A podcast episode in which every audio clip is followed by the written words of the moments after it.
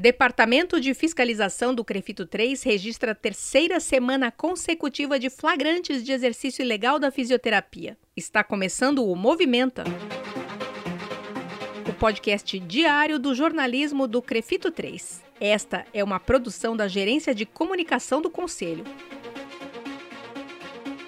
Você ouve agora a edição número 113, de 10 de setembro de 2020. A apresentação do podcast é minha, Mônica Farias, jornalista, e da Gabriela Moreto, também jornalista. Tudo bom, Gabi? Tudo bem por aqui, Mônica. E aí? Aqui tá tudo bem. Então a gente pode começar? Sim, vamos lá.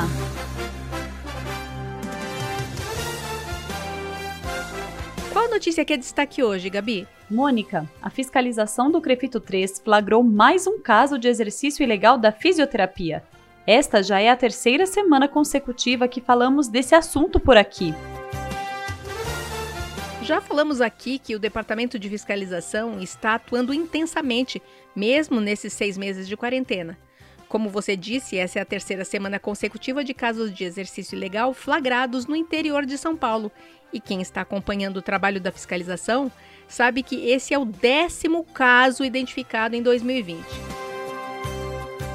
Este caso aconteceu na região metropolitana de Piracicaba, uma denúncia anônima levou os agentes fiscais a fiscalizar um estabelecimento que prestava atendimento fisioterapêutico a pessoas especiais e, segundo a denúncia, um fisioterapeuta recém-formado e sem registro profissional no Crefito 3 estaria atuando no local. Uma pesquisa no banco de dados do Conselho constatou que o fisioterapeuta recém-formado não possui registro no Crefito 3. Portanto, já configura exercício ilegal da fisioterapia, ainda que seja formado na área. Com mais esse flagrante de exercício ilegal da fisioterapia, o Departamento Jurídico encaminhou o caso para o Ministério Público para abertura de procedimento investigatório criminal por infração à Lei 6.316-1975, que, em seu artigo 12, estabelece que o livre exercício da fisioterapia e da terapia ocupacional somente é permitido ao portador de carteira profissional expedida pelo Conselho.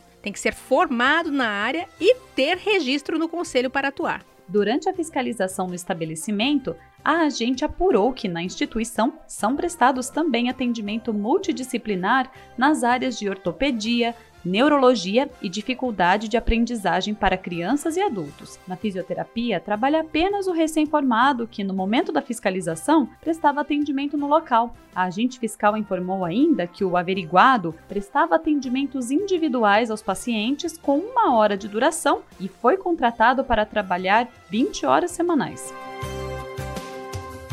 Na apuração da denúncia, a agente fiscal constatou que a instituição havia contratado o recém-formado como estagiário. No entanto, a fisioterapeuta que atuava no local havia deixado o trabalho. Com a saída da profissional, a chegada da pandemia da Covid-19 e o retorno das atividades em junho, o recém-formado teria assumido o atendimento desses pacientes que retornaram à instituição, mesmo sem possuir registro no conselho. Um detalhe que chama atenção neste caso, Mônica, é que a instituição estava ciente quanto à falta de registro profissional do recém-formado. Segundo a Procuradoria Jurídica do Conselho, houve total concordância do Instituto com a contratação de pessoa não habilitada para manipular pacientes, e em caso de eventual responsabilidade, sequer existe um profissional legalmente registrado para responder sobre algum procedimento equivocado. A respeito desse detalhe na denúncia, na edição 49 do podcast Físio ETO em Movimento, a gente falou sobre as principais questões que envolvem a atuação de um fisioterapeuta ou de um terapeuta ocupacional como responsável técnico por um serviço de fisioterapia ou de terapia ocupacional. A saúde dos pacientes está nas mãos dessas pessoas e existe toda uma complexidade envolvida em assumir a responsabilidade técnica em uma clínica ou em uma instituição de saúde. Não é algo simples, é muito sério. Ainda mais quando não se tem um RT na instituição, como no caso que estamos relatando.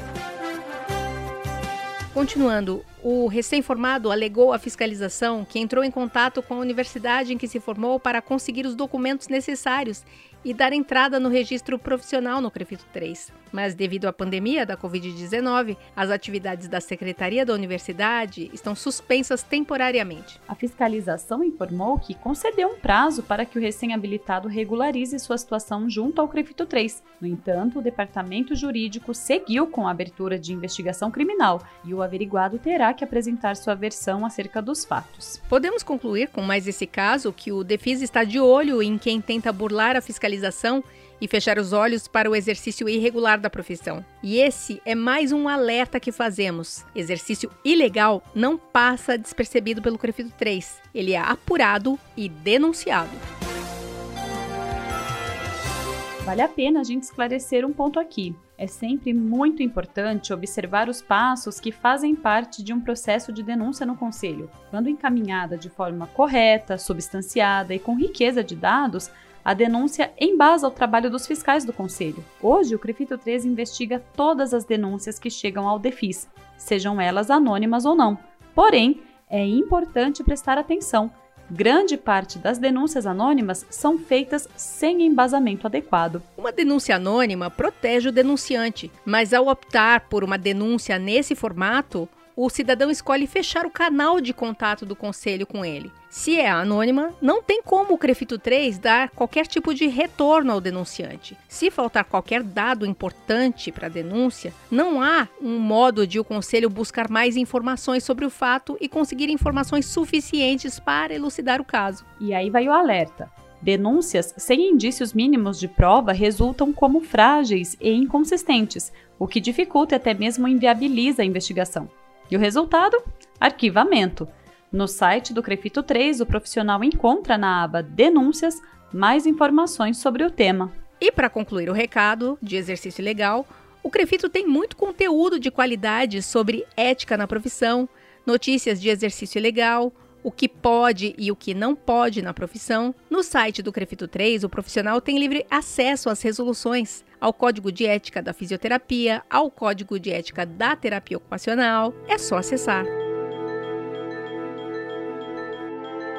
Em dia com a Covid-19, direto do campo de batalha.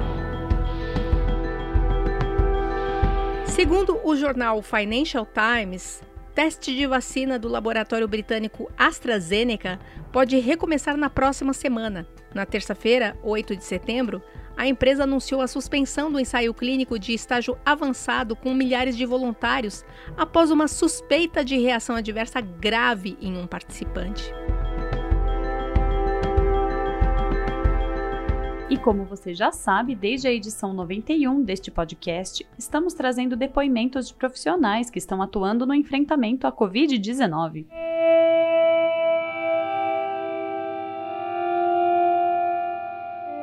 Meu nome é Marinária de Alcântara Branco, sou terapeuta ocupacional e atuo na cidade de Americana com a técnica de integração sensorial.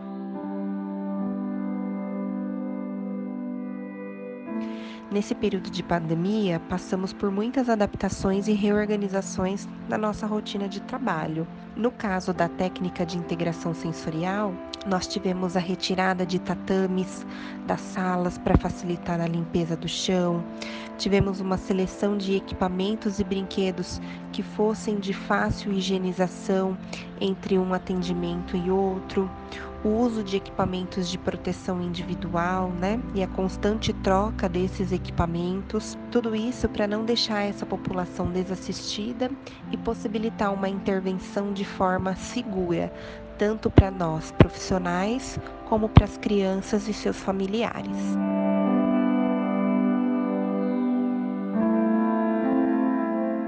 Me despeço de você, ouvinte, e dos meus colegas Gabriela Moreto, jornalista, e Rodrigo Cavalheiro, que editou este episódio. Voltamos com mais notícias amanhã.